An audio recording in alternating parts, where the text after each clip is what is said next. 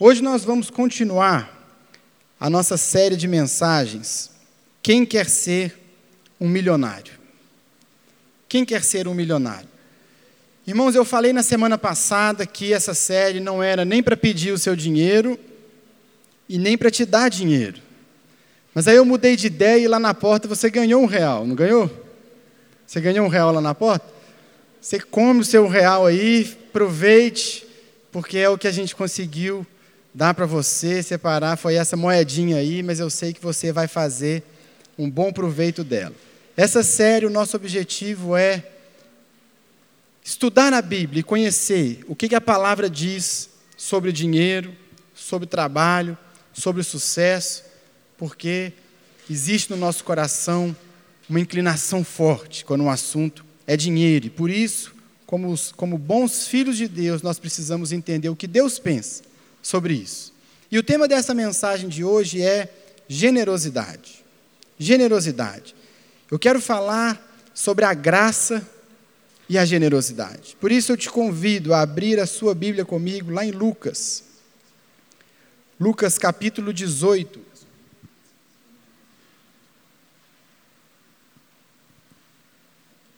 Lucas capítulo 18, verso 18.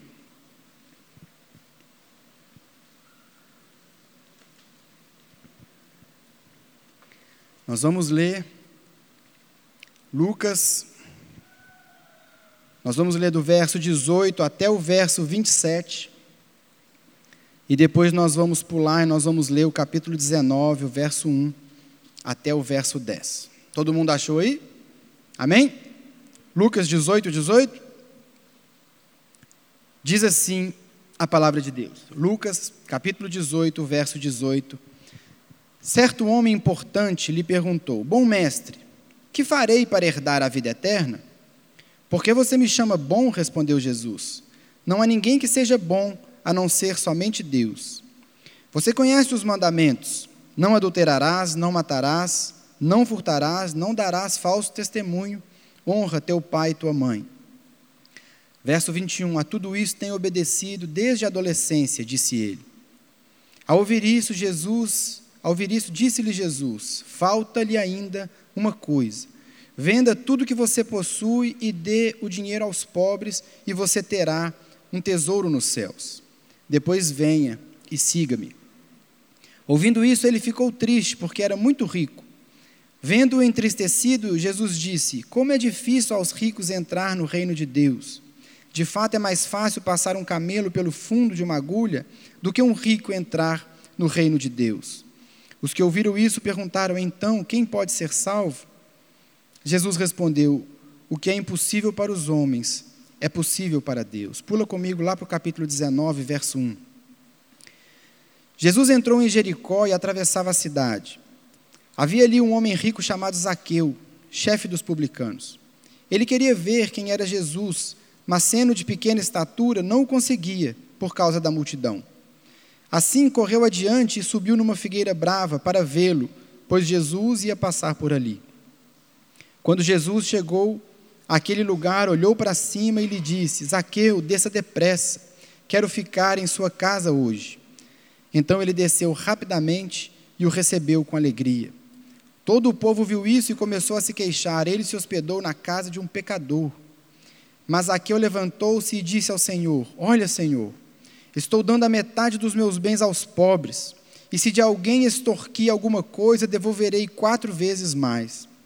Verso 9: Jesus lhe disse: Hoje houve salvação nessa casa, porque esse homem também é filho de Abraão, pois o filho do homem veio buscar e salvar o que estava perdido. Vamos orar mais uma vez.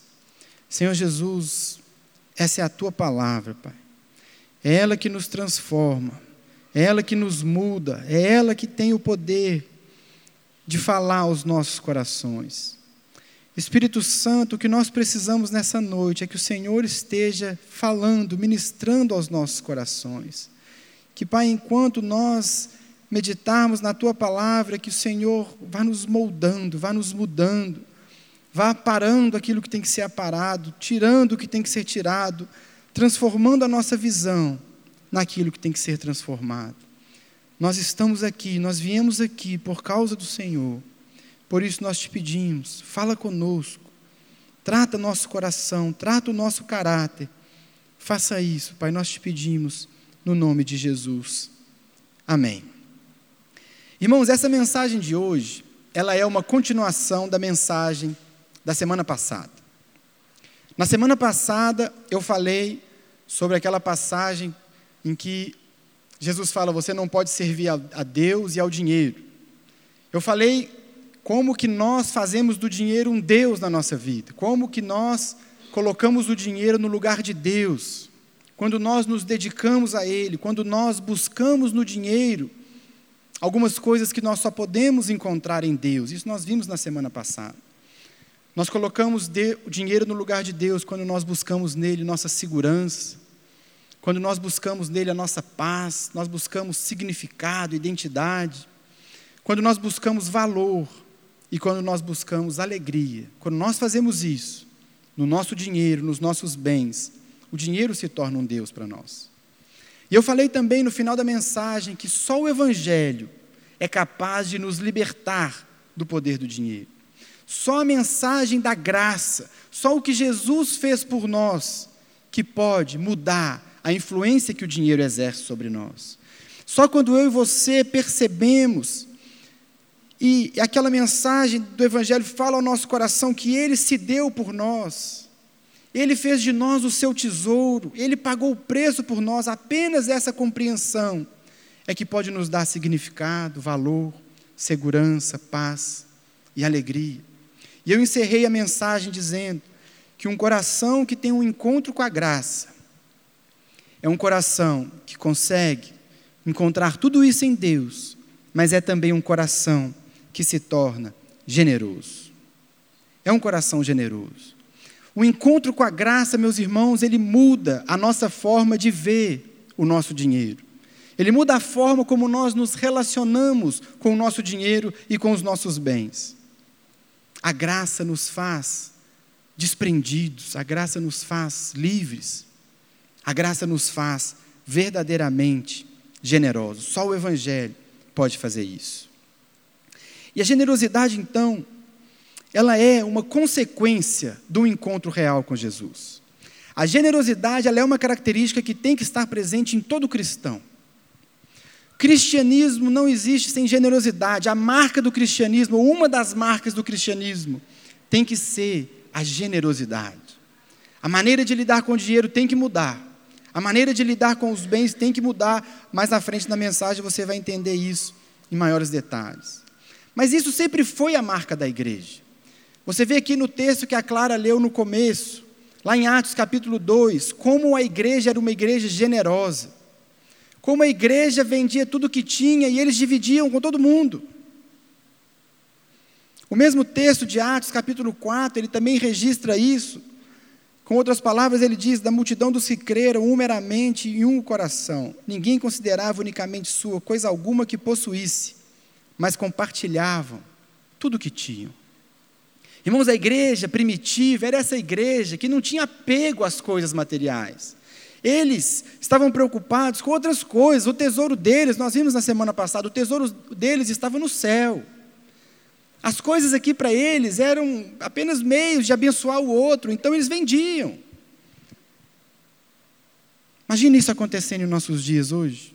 O irmão vem e fala: ah, quer saber? Eu não quero mais essa casa, não. Agora eu vou vender, nós vamos, todo mundo está precisando aqui, eu vou abençoar. Ou então traz o carro e fala: só esse carro aqui agora carro é, é para nós, é para a igreja. Quem estiver precisando, quem estiver precisando ser abençoado, está aqui, pode usar. Desprendimento.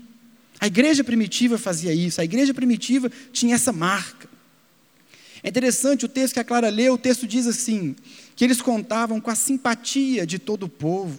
As pessoas ao redor começavam a ver a igreja, esse relacionamento estranho com o dinheiro. Aquilo causava uma impressão positiva nas pessoas, eles tinham a simpatia de todo o povo. E sem dúvidas a generosidade era um dos motivos proporcionava essa simpatia por parte do povo. As pessoas olhavam e diziam: Olha, como é que eles conseguem ser assim? Como é que eles conseguem ser tão amorosos? Como é que eles conseguem ser tão livres do, do dinheiro, livres das coisas materiais? A generosidade da igreja primitiva era a marca daquela igreja. Mas isso não é privilégio da igreja primitiva.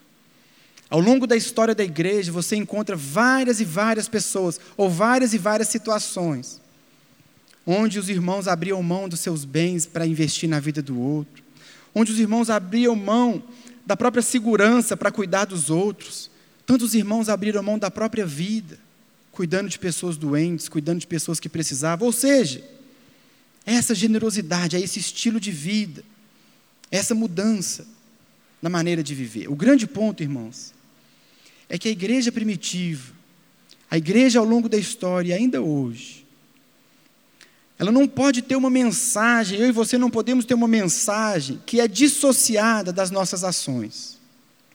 Não adianta nada a gente falar que foi liberto, que foi alcançado pela graça, que o nosso tesouro está no céu, se as nossas atitudes não refletem isso. O que acontecia na igreja primitiva, no texto que foi lido aqui, é que eles demonstravam com as atitudes aquilo que eles diziam com as palavras. O que eles diziam com as palavras. Porque eles eram pessoas que foram impactadas pela graça, e como eu disse, a generosidade, ela tem que ser uma consequência natural de quem tem um encontro com a graça. Generosidade. O crente desapega, né? igual a LX, desapega. Não tem apego às suas coisas, não tem apego a bens, às coisas materiais, ele está desapegado, porque o tesouro dele está no céu. Aqui o texto que nós lemos, ou os dois textos que nós lemos, ele nos mostram dois homens ricos e duas reações tão diferentes com relação ao dinheiro.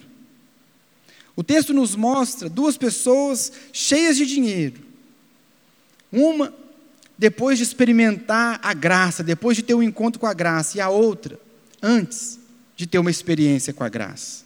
Esses dois homens, irmãos, eles falam de mim e falam de você. Eles falam de como nós lidamos com o dinheiro sem a graça. E eles falam como nós lidamos com o dinheiro depois de um encontro com a graça. Antes da graça e depois da graça. É isso que essa história nos conta. É a nossa história, é a nossa vida. E eu espero, ao fim dessa mensagem, que a graça, que o Evangelho mude você. Mude você, entre no seu coração e faça o que fez no exemplo que nós vamos ler aqui. Mas vamos falar primeiro sobre a primeira história. Antes de um encontro com a graça, nós temos aqui um homem, um jovem rico. Um jovem rico. A história do jovem rico, você já conhecia, é uma história que fala tanto conosco. Aquele jovem, ele era rico em todos os sentidos. Ele era rico financeiramente, ele era rico moralmente, ele era um cara exemplar. Ele era um cara que tinha o respeito das pessoas, o respeito da comunidade, um menino de Deus. Um menino pronto. Um menino, sabe, para casar sério, correto. Irmão, se esse jovem chega aqui na nossa igreja hoje, rapidinho eu colocava ele para liderar uma célula.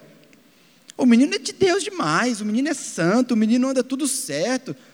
Não é assim que era a vida dele? Ele era um cara extremamente correto. Ele era uma referência para as pessoas ali. Mas é interessante que, apesar da sua conduta correta, apesar do seu caráter, apesar das suas obras, Aquele jovem sabia que estava faltando algo. Aquele jovem sabia que espiritualmente ele ainda não estava completo. Ele ainda precisava de alguma coisa. Ele sabia isso, o coração dele sabia disso. Que ainda precisava de algo. Havia um vazio. Porque ele ainda não havia experimentado um encontro com a graça. Ele ainda se conduzia religiosamente. Ele ainda se conduzia religiosamente, ele ainda tinha alguns valores, ele ainda acreditava em algumas coisas que não tinham a ver com a graça. A visão de mundo desse jovem rico ainda precisava de um encontro com o Evangelho. Lembra que eu falei na semana passada que a questão do dinheiro é uma questão de cosmovisão, lembra disso? A Bíblia, o Evangelho, ela muda a nossa forma de enxergar o mundo. O evangelho ele muda a nossa maneira de perceber as coisas. É isso que esse jovem ainda precisava. E é por isso que ele não consegue abrir mão do seu dinheiro, porque a vida dele ainda não havia sido impactada pela graça. E como eu falei, só a graça consegue mudar a forma como nós vemos o nosso dinheiro. Como é que nós sabemos que esse jovem ainda não havia sido impactado pela graça? Olha que interessante, as próprias palavras dele, as próprias palavras desse jovem nos evidenciam, nos mostram que ele ainda não conhecia a graça, ele ainda não conhecia o Senhor Jesus, ele ainda não entendeu o que, que Jesus veio fazer. Por isso que ele chega para Jesus e ele faz uma pergunta, está lá no verso 18, ele diz: Bom mestre, o que, que eu farei para herdar a vida eterna? O que, que eu preciso fazer para herdar a vida eterna? O evangelista Mateus, ele vai um pouco mais fundo, ele aprofunda um pouco mais nisso, ele diz: que esse jovem perguntou para Jesus: O que eu farei de bom para herdar a vida eterna? Meus irmãos, se você for analisar todas as outras religiões, elas vão ensinar exatamente isso. Você precisa fazer. É aquilo que você faz. O que você faz de bom vai te credenciar ou não para ir para o céu. Vão te credenciar ou não para ter um encontro com Deus ou para herdar a vida eterna. É isso que esse jovem buscava. O que eu preciso fazer? ali na, no vazio do seu coração, naquela sensação que ainda precisava de algo, aquele jovem diz: O que mais que eu tenho que fazer para eu herdar a vida eterna? As religiões vão ensinar exatamente isso. Você precisa fazer coisas, mas o Evangelho não. O Evangelho não é sobre o que você faz. O Evangelho é sobre o que Jesus fez por você. O mérito é dele. O mérito não é nosso. Não é o que a gente faz, o que a gente faz não muda nada. Nem se a gente quisesse, nem se a gente se esforçasse, a gente nunca conseguiria pagar o preço. Mas Jesus pôde, foi Ele que fez. É por isso que então, diante dessa pergunta do jovem, Jesus dá uma resposta para ele tão interessante. Jesus primeiro diz para aquele jovem assim: Olha, somente Deus é bom, somente Deus é bom, você conhece os mandamentos. Não adulterarás, não matarás, não furtarás, não darás falso testemunho. Honra teu pai e tua mãe. É interessante, irmãos, que o que Jesus está dizendo para aquele jovem não é se você cumprir esses mandamentos, você vai herdar a vida eterna. Não é isso que Jesus está dizendo. Jesus está dizendo para ele, acompanha comigo, Jesus diz para ele: olha, somente Deus é bom. E você conhece os mandamentos, ou seja, você sabe que você não vai conseguir cumprir tudo isso. Ninguém é bom o suficiente para isso. Não é isso que Paulo nos ensina, especialmente em Romanos. A lei ela serve para nos mostrar o nosso pecado. Nenhum de nós consegue cumprir. É disso que Jesus está falando com esse jovem. É isso que Jesus está tentando mostrar para ele. Bom, é só Deus. O mérito tem que ser dele. Não o que você faz. Você conhece os mandamentos e você sabe que não é possível cumpri-los. Porque ninguém é bom. É disso que Jesus está tratando com esse jovem. Mas esse jovem que não conhecia a graça, ele responde para Jesus: A tudo isso eu tenho obedecido, desde a minha adolescência. É interessante, irmãos, a Bíblia não tem uma palavra sequer que esteja aqui de forma errada ou inútil. No verso 22, acompanhe comigo aí o que diz a Bíblia. Diz assim: Ao ouvir isso, ao ouvir essas palavras do jovem, ao ouvir esse jovem que não conhecia a graça, esse jovem que ainda achava que ele era bom bastante para herdar o céu, que ele era bom bastante para herdar a vida eterna. Ao ouvir esse jovem que tinha uma compreensão errada da sua fé, isso chama a atenção de Jesus, está no verso 22. Ao ouvir isso, Jesus disse para ele: Você está fora. Você ainda não está no reino, ainda te falta algo. Não pense você que aquilo que você já fez, que aquilo que você está fazendo, que as suas boas obras desde a sua juventude vão te credenciar para o céu. Falta algo para você, você está fora.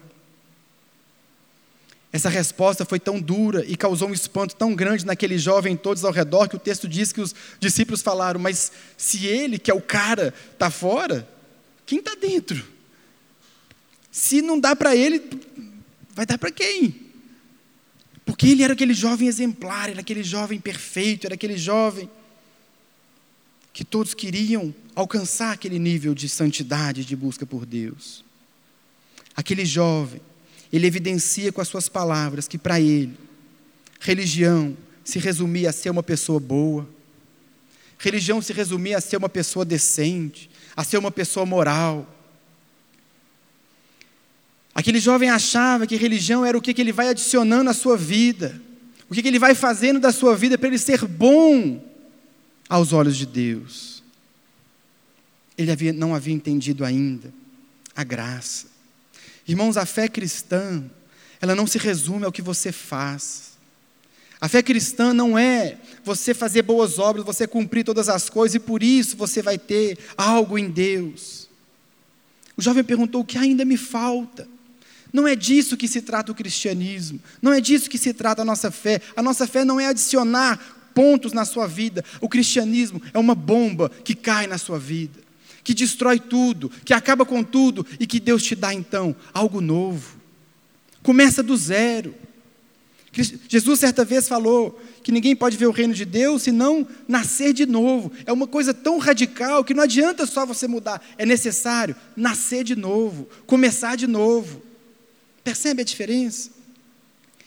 Quando você tem um encontro com a graça, tudo que você acreditava, tudo que você pensava, o que era importante para você, tudo muda.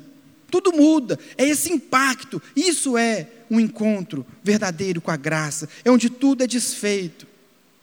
E onde são feitas novas todas as coisas.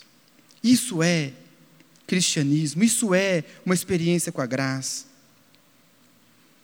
O que Jesus fez com esse jovem, Jesus olha para esse jovem, e o texto de Marcos, contando essa mesma história, diz que Jesus olhou para ele e o amou. Jesus olha para aquele jovem e o ama. E, e nesse momento, Jesus percebe: esse, esse jovem ainda não tem um tesouro no céu. Esse é um jovem que ainda tem o seu tesouro na terra, ele ainda não entendeu o que eu vim fazer por ele. Ele ainda não entendeu que só eu posso dar para ele a vida eterna que ele tanto procura. Esse jovem ainda não entendeu que não é o mérito dele, é o meu mérito, Jesus está pensando nesse momento. E exatamente porque aquele jovem não tinha uma compreensão da graça. Eu falei isso semana passada.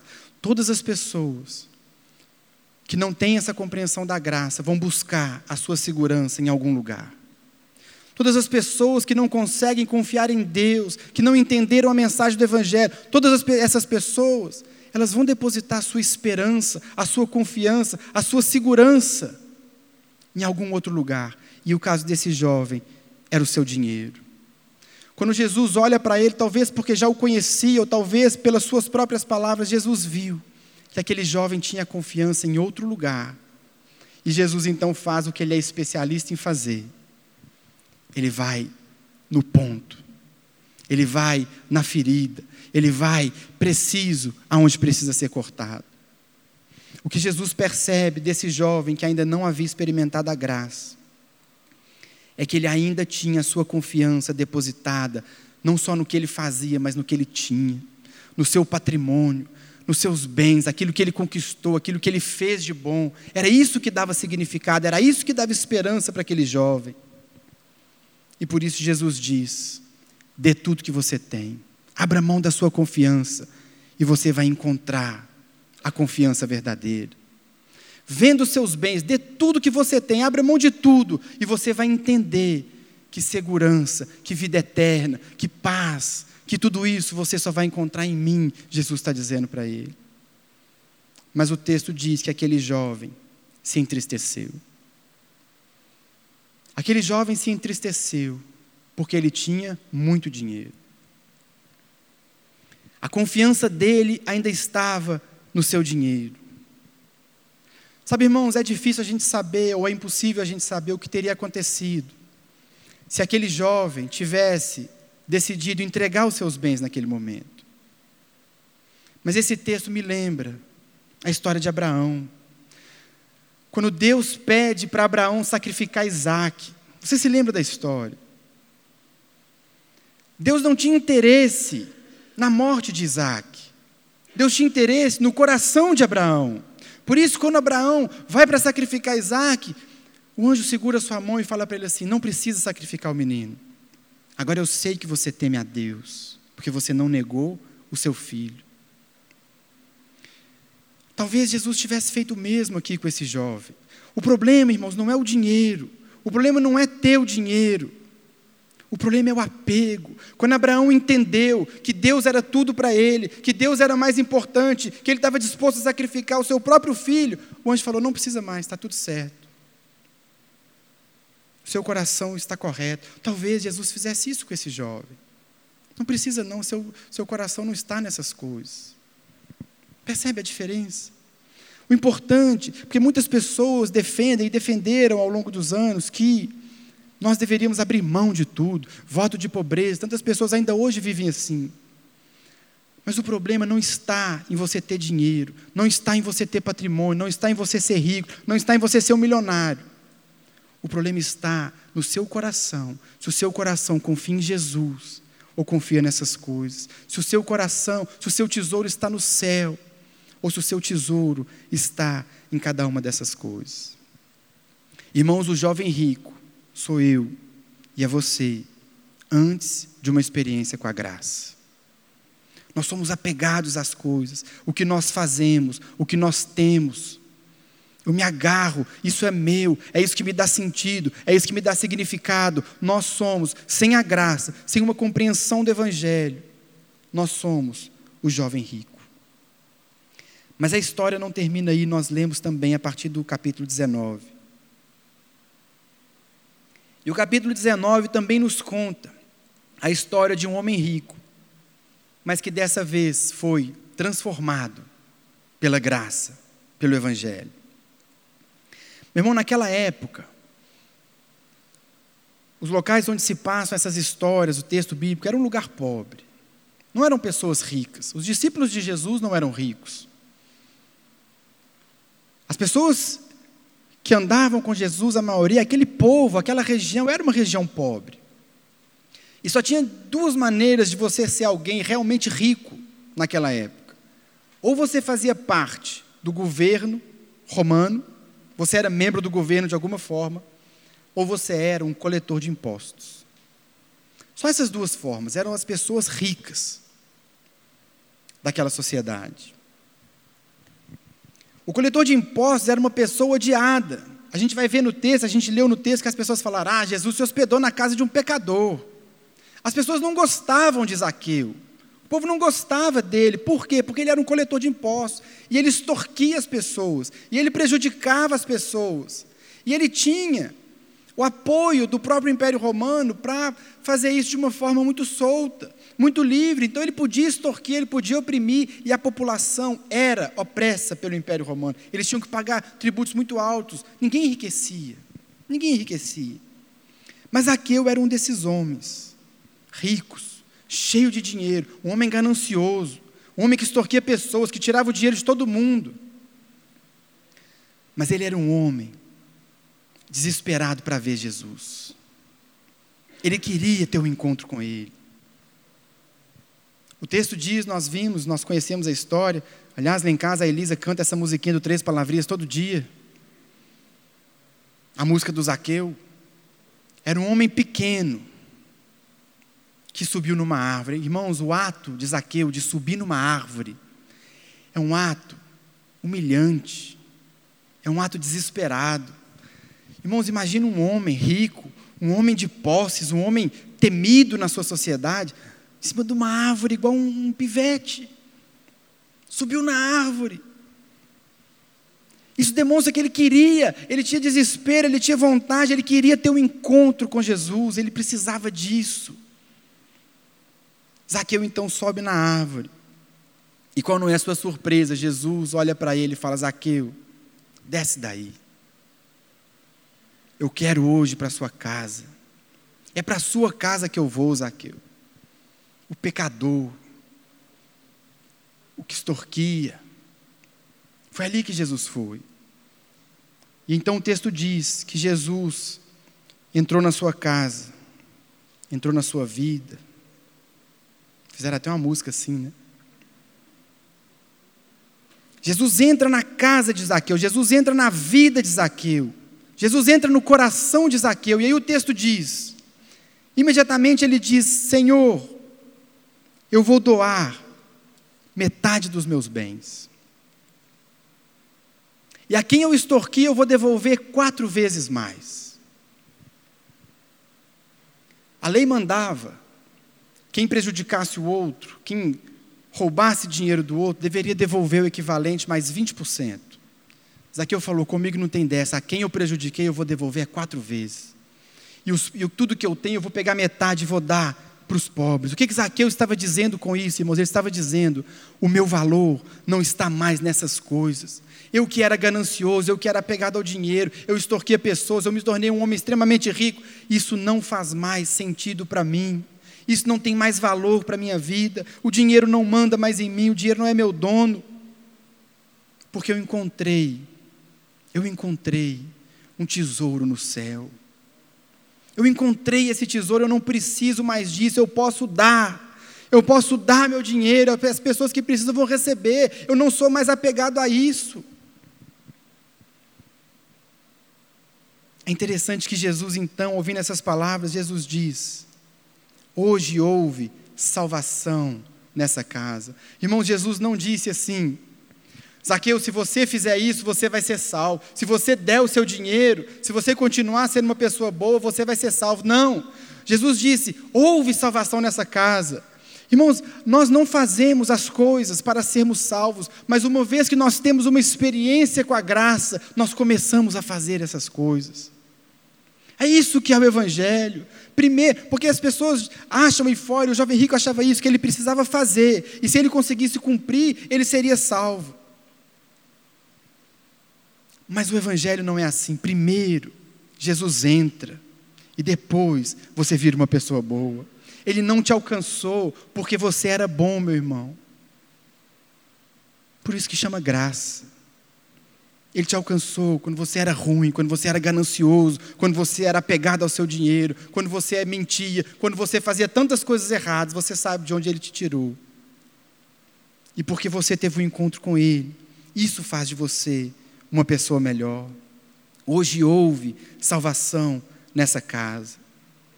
Irmãos, uma pessoa que experimenta a graça de Jesus, ela sabe o valor das coisas que tem. Quando nós experimentamos a graça, nós somos adotados na família de Deus. Nós passamos a ter uma herança incorruptível.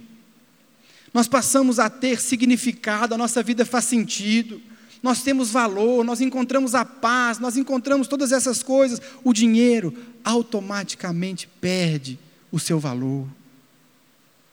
Por que é que a igreja primitiva conseguia viver dessa forma, desprendida? Porque o dinheiro perdeu o valor. É só dinheiro. O evangelho, quando ele entra, ele tem que provocar essa mudança. Ele tem que mudar o nosso coração. E é isso que o evangelho faz. É interessante, você pode se perguntar assim: mas por que é que existe essa relação tão direta da graça com o dinheiro?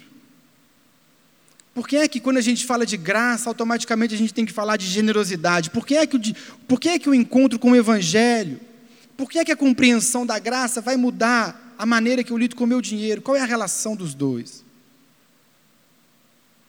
A relação, meus irmãos, é que o dinheiro Escute isso que eu vou te dizer: o dinheiro, o seu dinheiro, diz qual é a sua verdadeira religião. A maneira como você lida com o seu dinheiro fala daquilo que crê o seu coração. A maneira que você disponibiliza seu dinheiro, que você se relaciona com o seu dinheiro, vai falar onde está a sua confiança vai falar o que, que você valoriza, vai falar o que, que é importante para você e o que, que não é importante para você. O dinheiro é esse indicador. Assim como nas empresas, se você quer saber se uma empresa está indo bem, o que, que você procura? O dinheiro. Se uma empresa está fazendo muito dinheiro, é uma empresa que está indo bem, não é assim que o mercado diz?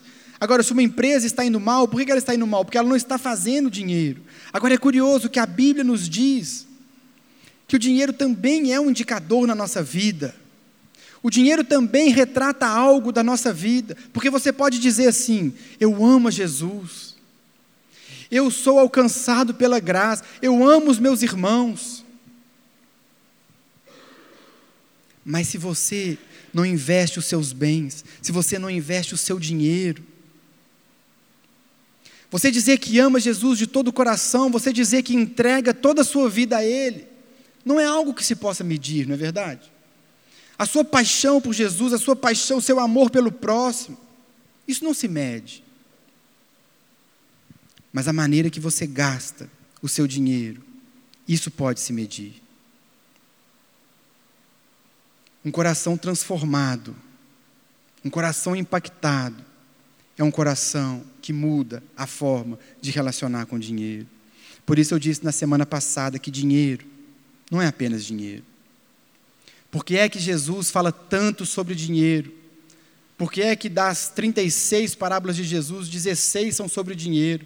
Por que é que tem milhares de versículos na Bíblia que falam sobre dinheiro? Porque dinheiro é assunto espiritual. Dinheiro é que mostra como está a sua confiança, dinheiro é que mostra como está. Meu irmão, dinheiro fala, inclusive como está seu relacionamento com Deus. Se você, se você dá a Deus, se você entrega a Deus apenas a sobra, se você entrega a Deus apenas aquilo que. Se você recebe seu salário, você programa sua vida inteira e o que sobra você entrega na hora da, dos dízimos, das ofertas, provavelmente você faz isso também com seu tempo. Se você coloca o dinheiro como última coisa, depois que eu fizer tudo, provavelmente o seu tempo também é assim. Ah, se der tempo eu oro. Tem tanta coisa para fazer hoje. Se você dá a sua sobra para Deus, provavelmente você faz isso com a sua energia. Ah, se eu não estiver cansado, eu vou à igreja. Se eu não tiver mais nada para fazer, eu vou ao culto, eu vou à célula. Eu vou ler a Bíblia, eu vou orar, percebe? Percebe que existe uma relação. O dinheiro fala do nosso coração, onde nós aplicamos, onde nós investimos, o que nós fazemos com ele. É por isso que a Bíblia nos diz que nós devemos dar, entregar ao Senhor o que? As primícias. Porque se você tem um coração que está disposto a entregar as primícias para Ele, daquilo que você recebe, daquilo que vem à sua mão, você logo separa a primeira parte e dá. Você provavelmente vai fazer isso com o seu tempo, você provavelmente vai fazer isso com a sua energia, isso vai refletir em outras áreas da sua vida, porque a maneira que você gasta o seu dinheiro fala sobre como está o seu coração o seu coração. Entendem por que é tão importante falar de dinheiro na igreja? Por que é que nós temos que falar sobre isso? É um assunto que incomoda. A gente começa a falar de dinheiro e as pessoas ficam incomodadas na, na cadeira. Mas é um assunto, meu irmão, que tem, que revela para você, não é para mim, é para você. Revela para você como está o seu coração. Eu separei aqui de forma prática algumas diferenças que as duas histórias que nós lemos nos ensinam. A diferença entre um coração que ainda não foi alcançado pela graça e um coração que foi alcançado pela graça. Por que é que isso faz de nós generosos? Eu quero te mostrar de forma prática alguns exemplos disso. Antes da graça, nós somos donos do nosso dinheiro. O jovem rico era o dono. Por que ele ficou triste? Porque era dele. Antes da graça, nós temos esse sentimento com as nossas coisas: isso aqui é meu, eu trabalhei, eu dei duro, eu ralei tanto para alcançar esse patrimônio, eu ralei tanto para alcançar isso, isso é meu. Isso é o jovem rico. Mas existe também, após a graça, nós não somos mais donos. O cristão ele não se sente dono daquilo que ele tem, ele se sente mordomo. Eu sou um mordomo. Eu estou aqui administrando, eu estou aqui só cuidando. O que Deus me deu é para eu administrar, é para eu abençoar. Não é meu. É para o reino, é para a obra, é para abençoar vidas. Se Deus me deu mais dinheiro que o meu irmão, eu posso compartilhar com ele, eu posso ajudá-lo. Se Deus me abençoou mais do que ele, não é porque eu sou melhor do que ele, é para eu ter o privilégio de abençoar o meu irmão. Por que, que a gente é tão apegado a guardar? Por que, que a gente é tão apegado a acumular? Não é nada nosso, meu irmão. Como dizem por aí, caixão não tem gaveta. Ninguém vai levar nada. Se você não vai levar nada, não é seu. Concorda? Alguém vai ficar aqui e vai torrar seu dinheiro. O nome desse alguém é genro. Pai de menina pensa essas coisas, né?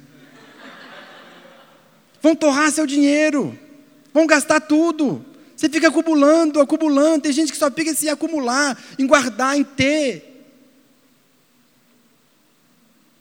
Lembra a história que Jesus contou? Volta algumas páginas comigo aí. Deixa marcado, mas volta lá em Lucas 12. Jesus contou uma história sobre. Jesus falava muito de dinheiro. Em Lucas 12, ele está contando uma história também sobre o dinheiro. E lá no. Aquela história do rico insensato. Ele diz assim: ele produziu muito, as suas colheitas deu muita coisa, ele estava muito rico. Versículo 18. Então disse esse, esse rico: já sei o que vou fazer, vou derrubar os meus celeiros e construir outros maiores, e ali guardarei toda a minha safra e todos os meus bens, e direi a mim mesmo: Você tem grande quantidade de bens armazenados para muitos anos. Descanse, coma, beba e alegre-se. Verso 20: Contudo, Deus lhe disse: Insensato. Imagina Deus falar isso para você, meu irmão: Insensato, duro. Deus disse para esse homem: Em seu insensato, essa noite mesmo a sua vida será exigida. Então, quem ficará? Com o que você preparou. A gente está preocupado em guardar demais, é meu, eu tenho que ter, eu tenho que acumular. Deus diz para você, meu irmão, isso vai ficar aí. Não é seu, não é seu. Esse é o primeiro, primeiro exemplo. Antes da graça, nós achamos donos, depois nós nos achamos mordomos. Segundo lugar, a graça, ela muda a maneira que nós vemos e valorizamos o nosso dinheiro. Eu falei disso semana passada, eu não vou aprofundar. Jesus falou: não tenha para você tesouro na terra, porque aqui na terra a traça e a ferrugem corroem. Vem um ladrão e rouba, mas se você tiver um tesouro no céu, ali ninguém pode te tomar. Quando nós temos um encontro com a graça, nós mudamos a maneira que nós percebemos o nosso dinheiro. As coisas daqui, patrimônio, dinheiro, bens, isso tudo ganha uma outra cara, tem um outro valor, tem um outro peso. O nosso tesouro está no céu. Foi isso que Jesus disse ao jovem rico: tudo que você tem não vai te garantir nada, dá isso para os outros, e eu vou te dar um tesouro de verdade. Esse é o segundo exemplo. A graça muda o valor que nós damos para o dinheiro. Terceiro lugar, a graça muda como nós gastamos o nosso dinheiro. Antes de um encontro com a graça, o nosso dinheiro serve para nós. Eu gasto meu dinheiro comigo. Do dia que eu recebo até o dia que ele acaba naquele mês, eu estou preocupado em que, que eu vou gastar comigo. O que, que eu vou fazer, o que, que eu vou comprar, o que, que eu preciso, o que, que eu quero. O meu dinheiro é para mim, então eu gasto comigo. Eu preciso ter bens, eu preciso ter o último celular, eu preciso ter roupa de marca, eu preciso me afirmar nessas coisas. Lembram disso do culto passado? Então eu gasto comigo. Mas uma vez alcançados pela graça, nós investimos nosso dinheiro onde pode gerar vida, onde vai promover justiça, onde vai promover salvação. Tem um outro texto que Jesus, abre lá comigo em Lucas 16. Jesus, mais uma vez falando sobre dinheiro, ele nos ensina algo tremendo. Lucas 16. Lembra dessa parábola do administrador astuto?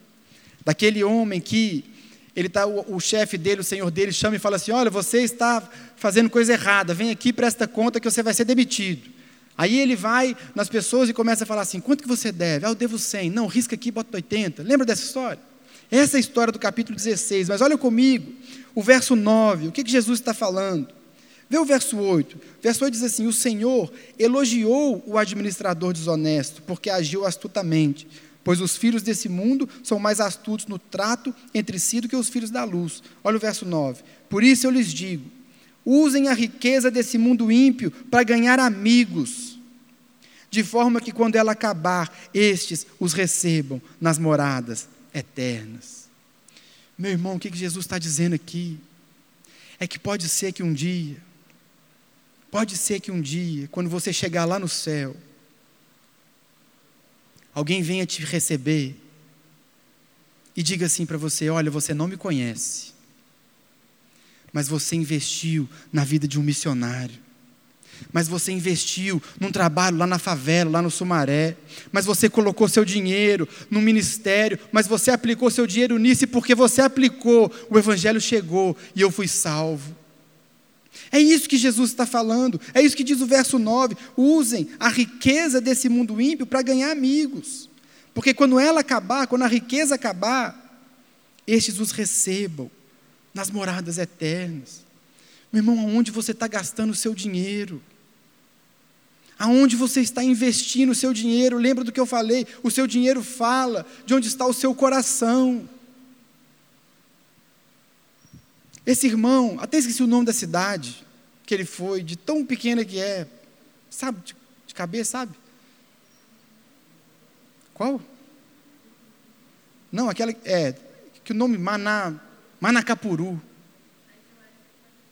Tem outras cidades também de nome tenso também, que eu não sei.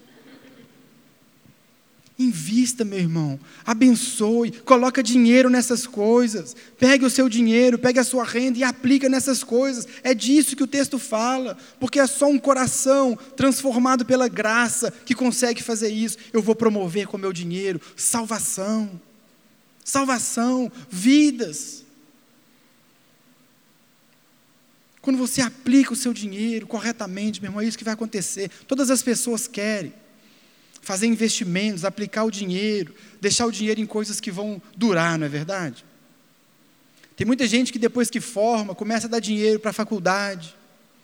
Tem muita gente que, que investe nessas coisas, porque todo mundo quer que o seu dinheiro faça algo bom, algo que permaneça. Quando você investe, meu irmão, em missionário, você investe no reino, você investe em ministério, você investe no sumaré, você investe, você investe seu dinheiro no reino.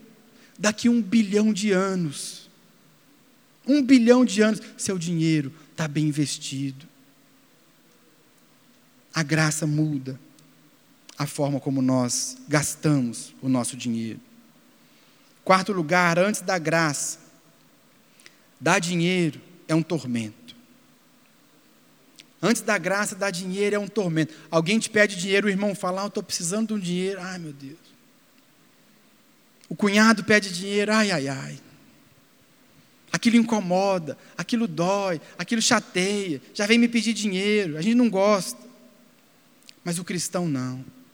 Se a graça te alcança, você tem prazer em dar eu quero é te abençoar. Você pode até ficar triste por não ter tanto quanto a pessoa precisaria, mas você tem prazer em ajudar, tem prazer em investir, tem prazer em dar.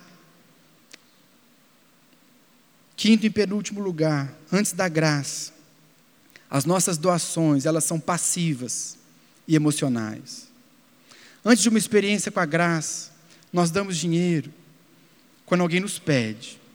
Precisa vir um pastor aqui na frente, falar, chorar, pedir. Ou então você precisa ver foto dos menininhos da África morrendo. Você tem que ser, você tem que ser, você tem que ser tocado. Porque senão você não dá. Se ninguém tocar em você, te falar, te convencer, insistir, você não dá, porque é passivo e é emocional.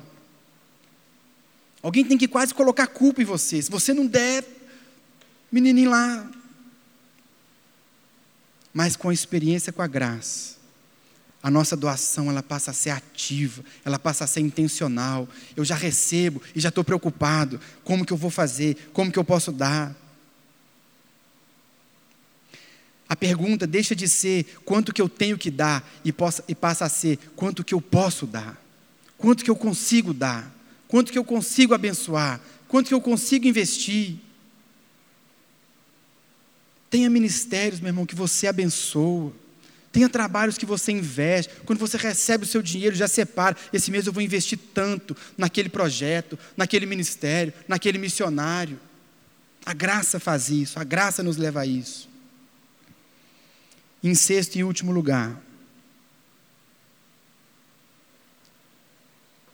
antes da graça, nós estamos sempre buscando uma quantidade fixa um padrão, uma regra de ouro para dar os dízimos e as ofertas. É engraçado que nunca ninguém me perguntou se podia dar mais de 10%. Mas várias pessoas já me perguntaram assim: é bruto ou é líquido? E isso desconta ou isso não desconta? A gente quer uma regra, a gente quer um, a gente quer um valor. Quanto que eu tenho que dar? Onde que eu estou certo? Olha a mentalidade do jovem rico. O que, que eu preciso fazer? Até onde que eu tenho que ir para eu fazer o que é certo? Meu irmão, sabe por que, que o Novo Testamento não foca na questão do dízimo? Tem gente que fala assim: ah, o Novo Testamento não fala, então foi revogado. É gente mesquinha, que não quer dar. Aí fala assim: não, porque não tem mais 10%, então você não precisa dar mais o dízimo. Sabe por que o Novo Testamento não fala de dízimo? Porque não precisava. O padrão da igreja primitiva, como nós lemos o texto que a Clara falou aqui, o padrão deles não era mais 10%, era eu vou dar o quanto eu puder, o quanto eu tiver. Se é para abençoar, eu dou. O novo padrão não é mais 10%, o novo padrão é a cruz. Jesus, quando ele se deu, ele não deu uma parte, ele se deu sacrificialmente. Ele abriu mão, ele se deu. Nós ofertamos, nós dizimamos, nós abençoamos pessoas sacrificialmente também, não é o que está sobrando. Não é o restinho, ah, isso aqui eu tenho que gastar tudo comigo e realmente vai sobrar aqui um pouquinho, eu posso te dar. Não. É você abrir mão, é você abrir mão daquilo que é seu, compartilhar. Isso é a graça. É assim que a igreja primitiva vivia. Essa tem que ser a marca da nossa vida também. Irmãos, por que falar sobre um tema desse na igreja? Porque muitas vezes, sem perceber, nós nos tornamos gananciosos. Nós somos levados pela cultura, onde o dinheiro reina, onde o dinheiro manda. Mas, irmãos, a marca da igreja sempre foi a generosidade. A generosidade, o desprendimento. Se você encontrou de fato um tesouro no céu, você pode abrir mão das coisas. Você pode ser generoso. Generosidade não tem a ver com dinheiro. Generosidade tem a ver com o coração. Generosidade, talvez você pense assim: ah, se eu tivesse mais dinheiro eu seria muito generoso. Seria nada. Tem muito rico que é generoso. E tem muito pobre que é generoso. E tem muito rico que é ganancioso. E tem muito pobre que é ganancioso. A questão não é o tanto de dinheiro que nós temos que faz de nós generosos, é o nosso coração é a nossa percepção. Não é o que nós fazemos, é o que nós somos. O que nós precisamos entender para a gente finalizar é que o poder do dinheiro, ele recua diante da nossa generosidade. Meu irmão, se você tem sido como jovem rico até aqui, você precisa de uma experiência com a graça, você precisa meditar naquilo que Cristo fez por você no tesouro que Ele te proporcionou. É só isso que vai te libertar dessas coisas. Seja generoso, abra mão disso. Quando você decide ser uma pessoa generosa, automaticamente você vai rompendo essas barreiras na sua vida. Só um cristão de verdade pode viver assim. Só o cristão, só alguém que foi alcançado pela graça, só alguém que foi alcançado pelo Evangelho, consegue viver uma vida realmente generosa. Generosidade, meu irmão, não é você dar dinheiro aqui ali, não. É um estilo de vida, é um coração aberto, é um coração desprendido, é um coração desapegado das coisas desse mundo. Será que não está faltando? Para a nossa mensagem, a mensagem que nós estamos pregando aí fora, será que não está faltando as pessoas verem isso na nossa vida? Será que não está faltando as pessoas verem que de fato nós temos um tesouro muito maior do que esse, muito melhor? Será que a nossa mensagem ela é acompanhada de uma vida realmente transformada?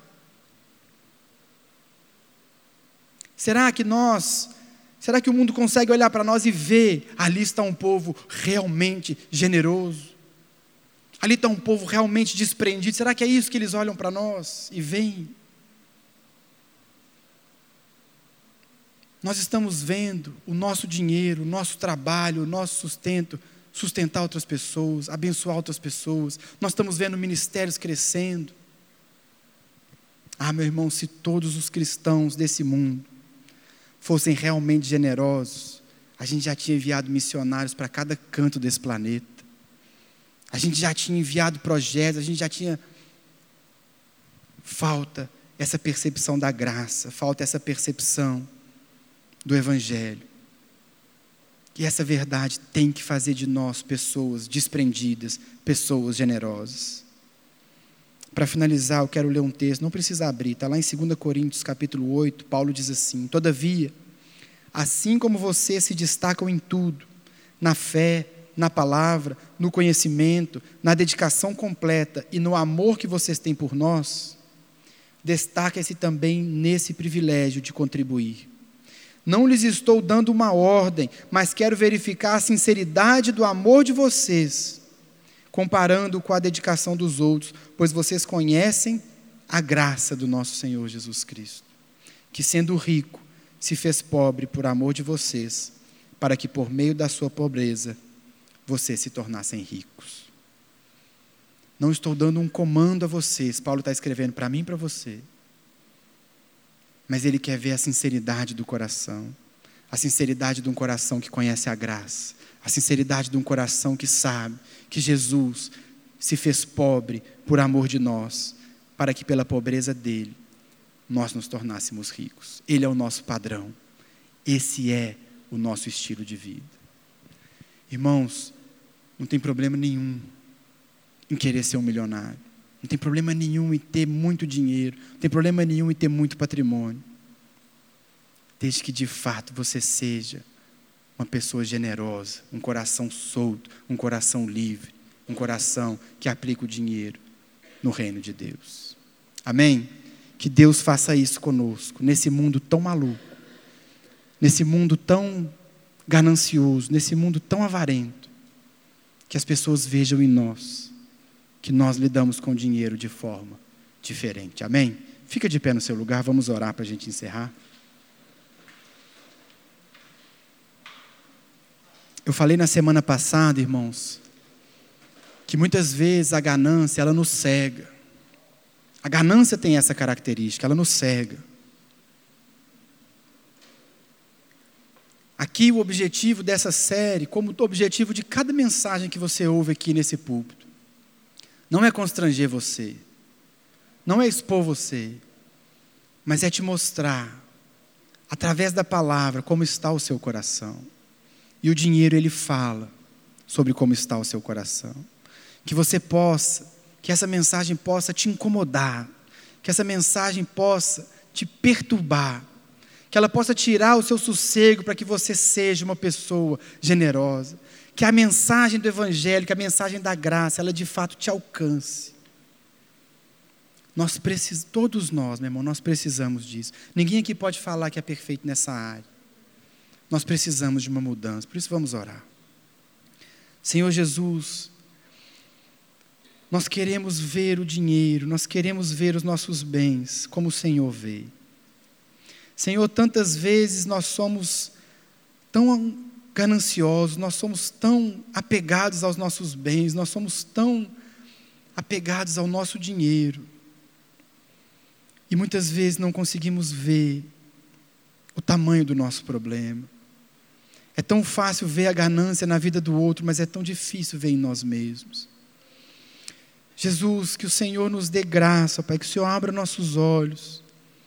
Que o Senhor nos dê, Pai, a, a, a, graça e o privilégio de poder ser uma igreja generosa, uma igreja abençoadora, uma igreja desprendida.